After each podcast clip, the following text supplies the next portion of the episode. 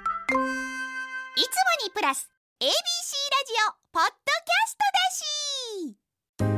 ドキャストだしいつもにプラス ABC ラジオポッドキャストだし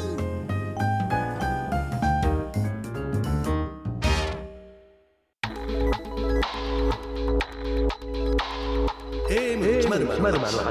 FM933 ABC ラジオラジオ今村翔吾山崎れなの言って聞かせて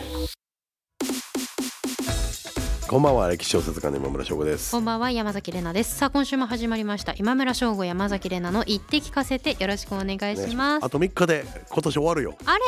あれれあれれってあれってう俺わ日本昔話でしか聞いたことな い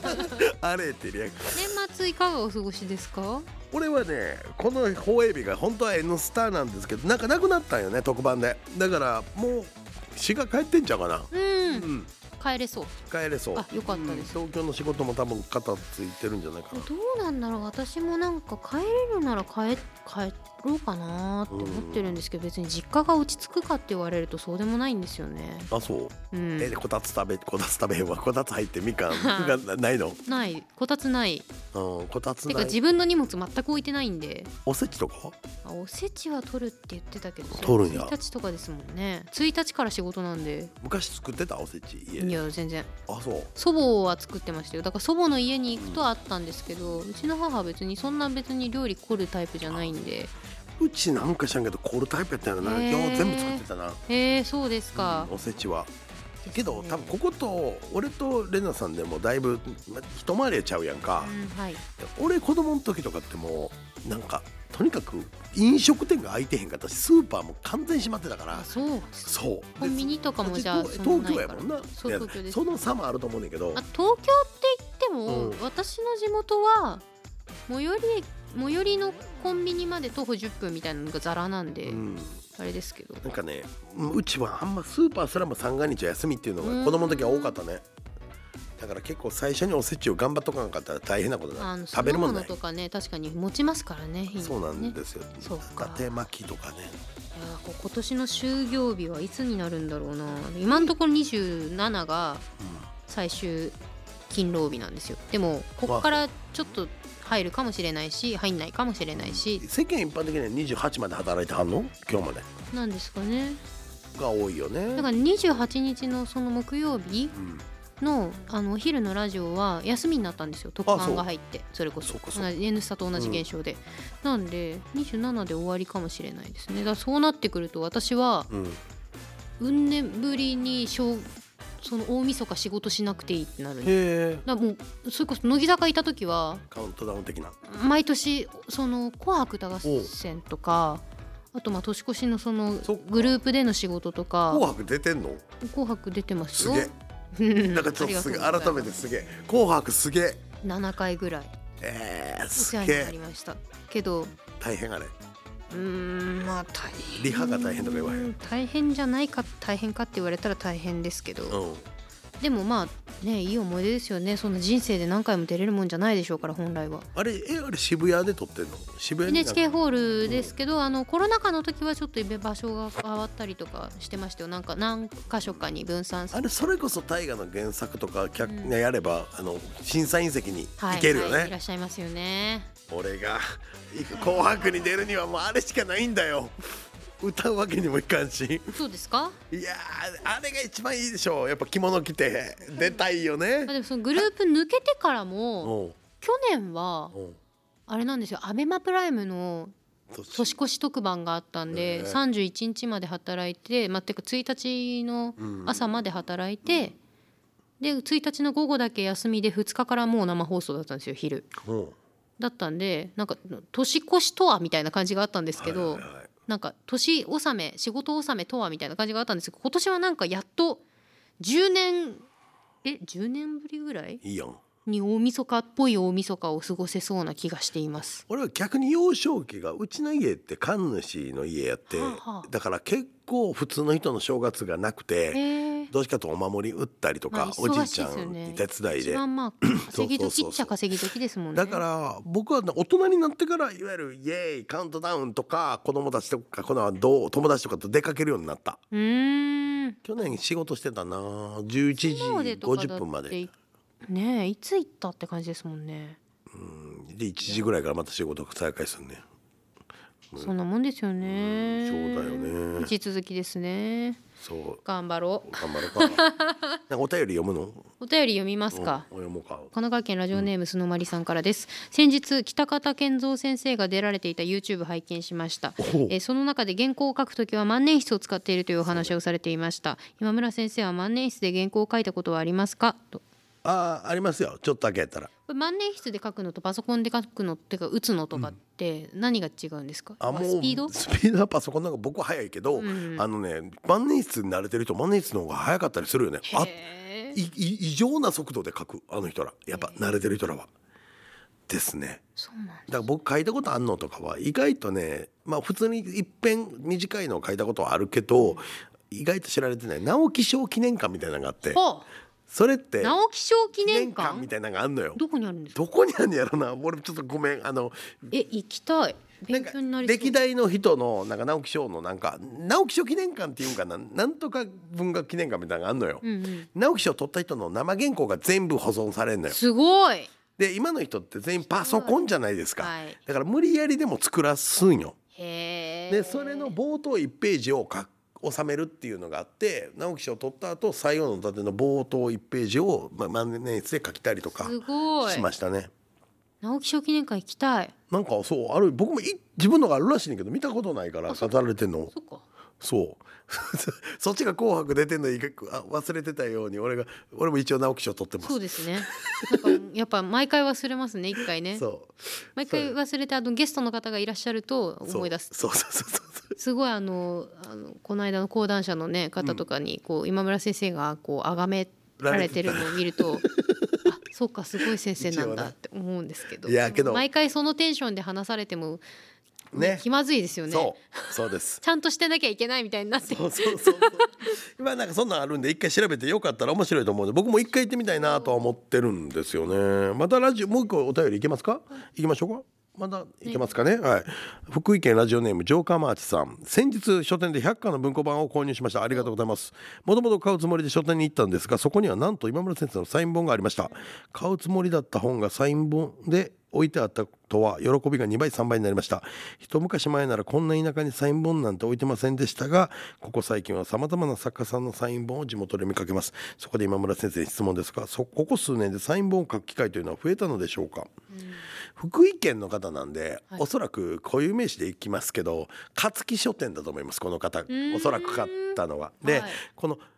勝木書店さんははいはい僕のサイン本よく取ります。へえでサイン本っていうのは書店側からもリスクがあって、はい返品不可能なんです。ほでうか在庫抱えなきゃいけないそうなんですそうなんですだから勝木さんは初期から僕のことをすごく推してくれてるんで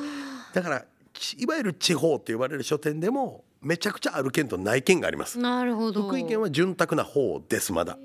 でサイン本はこれね難しいはい需要と供給で、作家は書くそらそういう情事情から言うと書けるだけ書きたいわけよ。はいけどやっぱ書店さんが取ってくれるかどうか別なんで、そこのひ綱引きをみやるとで出版社が頑張ってそこを調査するようになったことが行く機会になったかなって感じですね。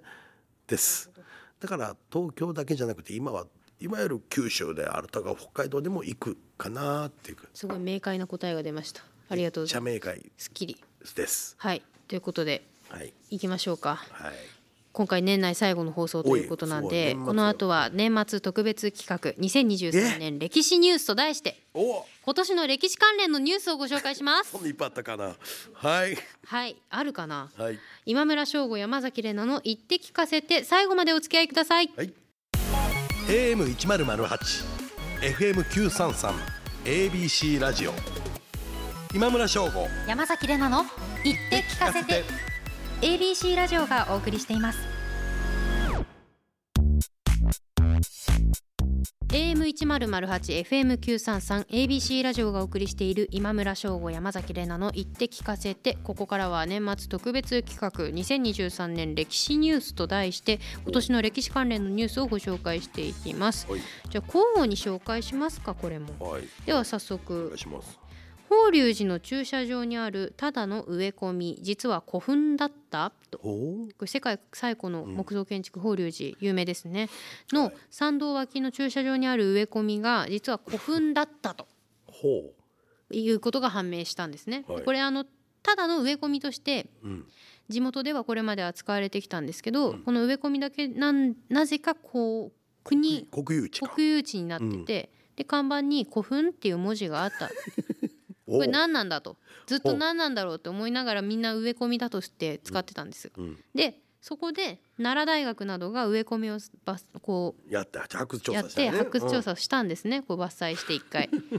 うんそしたら地球からこう石室の一部が発見されまして、はでさらに装飾性の高い珍しい土器とかも見つかってきうんて、うんで法隆寺が建てられるまあ前6世紀後半ぐらいですかねに作られた直径およそ8.5メートルの円墳うん船塚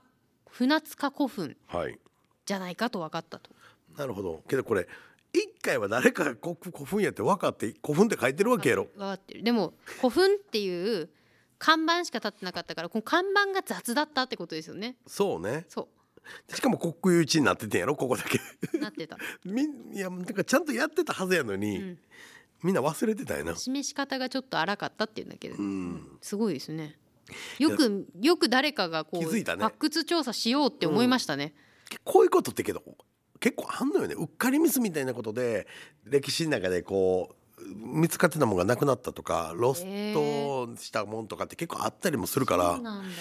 例えばなうっかりってわけじゃないけど、うんギリシャ火薬とかっていうのがあんねんけどギリシャ火薬ギリギリシャ火薬っていう火薬火薬はいはいまあどういうもんかもよう分かってないんだけどへえそのまあ石油なんかね火炎放射器みたいなもんやねに使えるようなもんらしいねんけどなるほどもうつ失われちゃってるしへえうっかりじゃないけどへえで伊達政宗が作ったって言われる粉末のお酒とかがあんねんけどあその取扱説明書とか作り方のそのレシピ的なものそうそうがそうなんか伝わりミスってなくなったりとかあーこういうことよ結構あるっちゃあるよね。紙に書いて残しておかないんですもんね昔の人っそうそうてそうね全部口伝でどうにかすそるうとからかあるんいでやーこれまあまあ大変ねまあまあ見つかってよかったです。よかったですねはいでは続いて今村先生かはい、らお願続いします、いてはこちらです奈良のシンボル興福寺五重の塔の大改修がスタート奈良のシンボルの一つである興福寺五重の塔では明治以来100約120年ぶりとなる大規模な改修工事が行われています改修工事を監修する専門家によると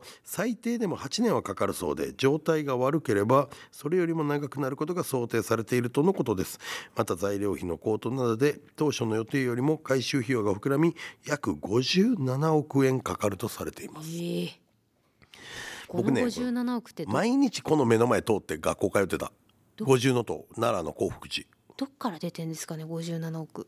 興福寺かがな持ってるんですいやか国の補助あのそれこそ国立科学博物館的な感じでクラファンとかやんないんですかね、どうなんやろただうんどうやろう僕の歴史の中で知ってる幸福まあ今の幸福寺はそんなことないやろうけど幸福寺って昔むちゃくちゃお金持ってたからね比叡山延暦寺とかなんと北霊だから昔やったらポンと出せそうやけど今はそんな感じじゃないいでしょやそうでしょうね今のきお金で57億は結構ですよ、幸福寺クラファンプラファンでもまあ昔からクラファンみたいなことしてる人ってね、まあ江戸時代とかも街まあ中にめちゃめちゃいましたもんね。そう寄進やねお金持って寄進とかおう金うんん寄進やってる人いるから、やるのかな。どうなん57億か、まあ、文化財やから、いまやあ、国から出んじゃないの補助は出るでしょうけども、うん足りるのかって感じですよね。五重の塔ねまあまああれはやっぱ目立つ猿沢池の目の前にあって、うん、うん、まあまあいいとこですよ。そうですね。いやー8年かかるかまあかかるかそりゃかかるね。明治以来ですもんね。そうね、明逆治にだってよ明り治以来ってことはうん、百二十年ぶりって書いてるから、戦争とかも全然乗り越えてきちゃってるじゃないですかそう。すっごいですだね。から明治初期って廃仏希釈っつってお寺潰されまくってるから、はその時を一旦終わってから回収したんやろうね、うんおそらく、うん、そそうっですから以来やろうね。よかった。はい、続いては、はい、ドイツで3000年前のいや、剣剣を発見しました保存状態良好ということでこれなんでかっていうとこれドイツ南部バイエルン州の埋葬地で考古学者の方が八角形の塚おう、この使ってあの剣の持ち手のところ持ち手持ち手そのつばのさらに先のそうそうそうそうしまわないところですねしまわないとこ柄のそ部うそう分そうその塚を持つ3,000年以上前の剣を発見しましたと。でこれ今でも光を放てるぐらい保存状態がいいんですけどもええ研究者の間では埋葬時の贈り物としてお墓に残されたものだという見解が出ていてで剣のこの年代については、まあ、中期青銅器時代の紀元前14世紀末と考えられているということで、まあ、青銅のみで作られた八角形の塚を持つ剣っていうのが希少性が高いとして注目されているんですね。いやこれもうなんかの伝説の剣ちゃいます ね、封印が解かれるみたいな感じレベルでしょうみたいなことなんだと思う。紀元前14世紀うわすごっ、いやでも私この時代の剣とかよくわかんないな。うん、俺もようわからん まあでも大体そうですよね。その使う用途っていうよりは、その埋葬埋品葬の品まあ飾りみたいなそうそうそ装う飾的なことですよね。どんな日本でもこういうのあるしだけど不思議よねこのこんだけ離れてる文化やのにどこでも同じように埋葬品みたいなのするってさ、古墳とかね、あとピラミッドとかもそうですもんね。うなんかやっぱどっかで伝わって伝承されてんのかなうなんはい次はいいきます僕はい。お願いし次はこちらザンビアの遺跡で木材を発見47年前の木造住宅の一部かイギリスリバプール大学などの研究チームの発表によるとアフリカ南部のザンビアの川沿いの遺跡から木造住宅などの一部と考えられる十字に組み合わせた木材が見つかったそうです年代は約47万6,000年前と推定され木造構造物ではこれまでに発見された世界最古の例となりますまた当時はホモ・サピエンスが出現する前で作り手は前段階の人類だったと考えられますやばようわからんわ47年前万年前、えよます。てかよく木造住宅などの一部だなって思ったねなって思いましたね。えだって十字に組み合わせた木材なんていくらでもありそうじゃないですかそう。そこら辺の公園行ったら子供らやってるでそんなの、どういう感じでね組み合わされてたのかわかんないちゃんとこう枠組みみたいにガチってなってたのかもしんない、へうん、えザンビアの川に置いていったらみんなそう思ってくれんじゃんまあでもねホモ・サピエンスが出現する前のものだからきっ来た来たと来またあギリギリなんでしょうね来たよザンビアちょっと見ていいですかあーなるほどいやよう見つけたなうん、見てもよくわかんなよいうわからんよねこれで一しけどま柱の跡とかやったら結構発掘調査でわかるんやけど十字に組み合わせ木が残ってたんでしょこれ木が残ってただけ木ですがね、残って木が残るってすごいで本当に確かに、うよくなんか分解されなかったですねそうそうそうそう水に浸かってたんかな木って化石化することあるんですか水に浸かってたら持つねへんえいつまでもへえあじゃあもう川沿いの遺跡だったかそらうそうそうそう水に浸かってて浸たら湿っいつまてでたもんでしょうねそうでその代わり水から上げた瞬間とか湿気を抜いた瞬間に朽ちるねんへえ面そ白うい面白いだからそうならんように、まあ、特製の樹液みたいなのをんか、かわ水の代わりに入れてあげて保存するみたいなうーん日本で言ったらもうそれその機械持ってるとこ少ないから、結構木器とか残すの大変なんだけどそうですよね。いやでもまあすごい47年前人間以外が作ったこれからここから何がわかるんですかねでもねここからこの発見から。うーんなんだろう、まあ、このうーんどんな家の形やったのかとかにも想像がいくのがうん加工されてるかされてないかとかでこの木材の正体が結局何の植物だったのか気になりますよね。その当時その、な何が木材としてそうその住宅を作るときにけど使われて47年前になんか木を切り出すだけの何かあるってことで木材やもん丸太とかじゃないんやもんさ、確かに、なあまあ、木材って今の人が言ってるだけでうんこれどどんなもんなんだろうザンビア見に行かなくこれはいけませんねわかんないですね何にも想像ができなかった。はいはい続いてはツタンカーメンの死因に新設飲酒による衝突事故で死お亡うツタンカーメン、まあ、皆さんおなじみですけども、紀元前1324年頃に19歳で足の骨の骨折により、まおあ、死亡したと考えられていますがその怪我を負った理由については未だ謎に包まれて諸説ありますはい諸説あるしかし歴史学者のソフィア・アジズ氏が飲酒による馬車の衝突事故が原因で死亡した可能性があると指摘していますアジズ氏はツタンカーメンがワインを大量に飲み馬車のスピードを出しすぎ事故に遭い致命的な足の骨折から感染を引き起こしゆっくりと死に至ったと見ているようですなんでわかったん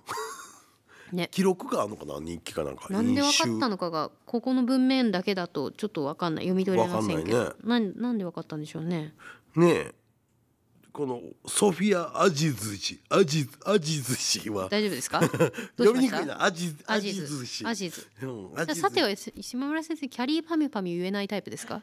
キャリーパミュパミュあーキャリーパミュパミュパンパンパンアジズアジズアジズへえな難しいなけどなんでわかったんでしょうねねえまあけどこれはほら今こうこれ放映12月28日でしょ、はいあの忘年会も終わってるかもしれません新年会もあるかもしれませんこの後お正月気分浮かれることがあるかもしれません飲酒運転はやめましょうというこういうことを最後にこうまあじゃああのカツタンカーメン飲酒運転したわけじゃないですよええけど飲馬車に乗っによてるただけだから飲酒にえそっか飲んでた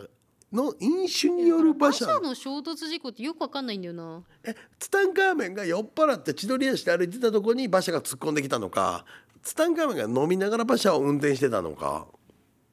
それともツタンカーメンを乗せたツタタンクシカーのー運メン転手がワインがのワインを大量に飲んで酔った状態で馬車に乗ってでもっとスピード出せっていうふうに命令した結果、うんうん馬車が衝突してっていうことなんですそかうね。かこれはだからどっちかというと酒そうか、ああ迷惑客みたいな感じの動きムーブをしたわけだな、そういううんムーブなのかもしれないけど、うんそれにしてもなんでそれが原因って分かったのかそうてかそもそもそのツタンカーメンの死因が、骨折まあ、骨折じゃないですか、そこに至った経緯が分かるということが、急に分かったのが不可思議よね、今まで分かんねえともっと前に分かってそう日記とかそなんか出てきたんかなとにかくこうあの厚労省の発表によると1日1杯のお酒でもでがんのリスクが高まるってことをついに国が発表いたしましたので、へーそうなんですよ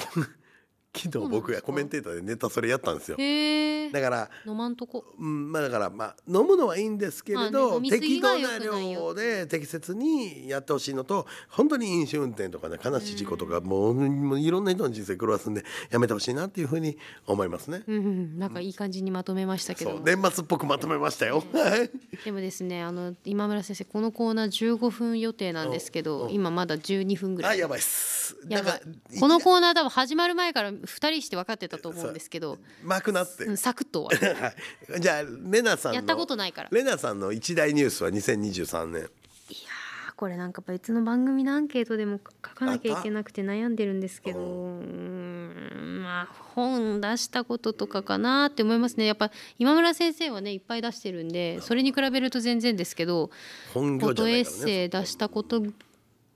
かなあとまあ偉人の年収がレギュラー化したっていうのも今年だったりするんでかなあそれをあげますか。はいどうですかどうだろうな。うーんあーうん一番のニュースかけど去年でいうと俺祭り旅で全国回ってたからいろいろあったけどあーうんまあいろんないいいいことが決まっていってるかなっていう感じよね、多分なんそかこ。私もそうなんですよねその一個ドンっていうのがあったかっていうよりはそうそうそう一個一個の地続きでって感じなんですよ、だね、からいつか、まあ、こう大体さこういうのって難しくない、特大ニュースとか言うけど俺の中で一番喜ぶばしいことがあんねんけどこれって情報公開前とかってあるやん例えば番組とかだから結局ずれるよなそうお前私も言う私も言ってないだけであるよなあるそういうあのるそれずれるよな言えないうんだから皆さんが今年すごいと思ってることは大体去年のすごいニュースになるわけよ、うん僕らからしたら。そうねまあ、仕事もそうですしさ、うんプライベートとかも本当そうですよねそうねやっぱ遅れてきますよね触れてきますうよんね、いろいろと、ね、遅れてきますだからまあ本当の1位とか2位を言えるのはもう来年なんですよねそうか来年の今村先生楽しみだなニコニコでタイガーとか決まってないで えそれはないでいやまあでもでもまあまあまあ嬉しいことがまああると思う本そ当うに、ですよね皆さんこれ僕の読者さん聞いてくれてんねんだろうなんか言言ってんねん僕この6ヶ月でみんなに重大ニュース4つ5つバンバン出せると思うってことは言ってて、第1弾第2な弾んでかたこまうにあの X の配信かなんかで匂わせてますよねそうなんでいんの自分いやなんかたすっごいちょっとだける入ってちょっとだけ聞いてすぐ出るみたいなこあそうとだ前し一回しました 逆に来てやえ一回来てや公式で公式で一回来てやめっちゃ盛り上がるから申し訳ないそんなのいやめっちゃ盛り上がるからめっちゃありなんかなそれうん、俺けど来てくれたらそらめちゃくちゃ喜ぶと思うよ皆さんそうですねじゃあちょっと今度深夜にやってるの発見した時はおしお忍びでおーさらっと行って急にさら皆っとさん僕の帰 X ろうかと思いにますレナさんが来る可能性あるのでチェックしておいてくだおさい願いします今年一年もうどう言って聞かせてやってきましたけどどうですかどうどうでした来年どうしたいですかえそんなこと喋りました 去年していや覚えて去年だってまだ出会ったばっかりで確かにそんなことを言える落ち着きもなかったとにかくどう必で死しでょこうなね私もうね毎日必死ですよねそう毎ね日必死なんですよねなんだろうなだけどこの間来月の収録とかも僕作家さん一人ブッキングできたんで、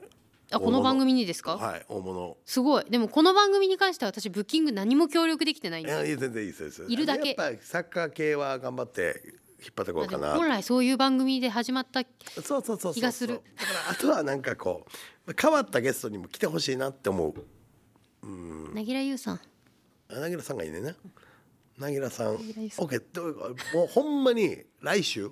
会うんよ、はいなぎらさんとはい一緒にイベントがするから、ねおっしゃってましたねうんするわ言っとくわお願ないぎらさんに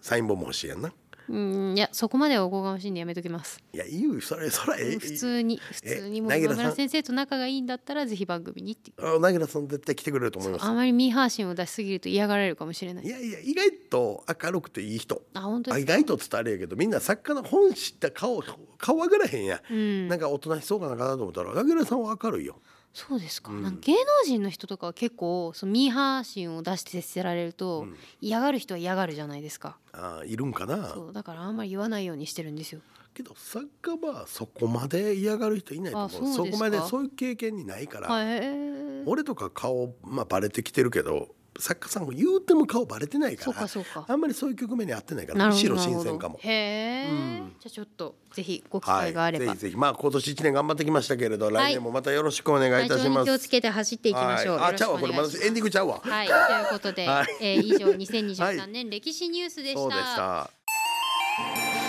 AM 一ゼロゼロ八、FM 九三三、ABC ラジオ今村翔吾山崎れなの言って聞かせて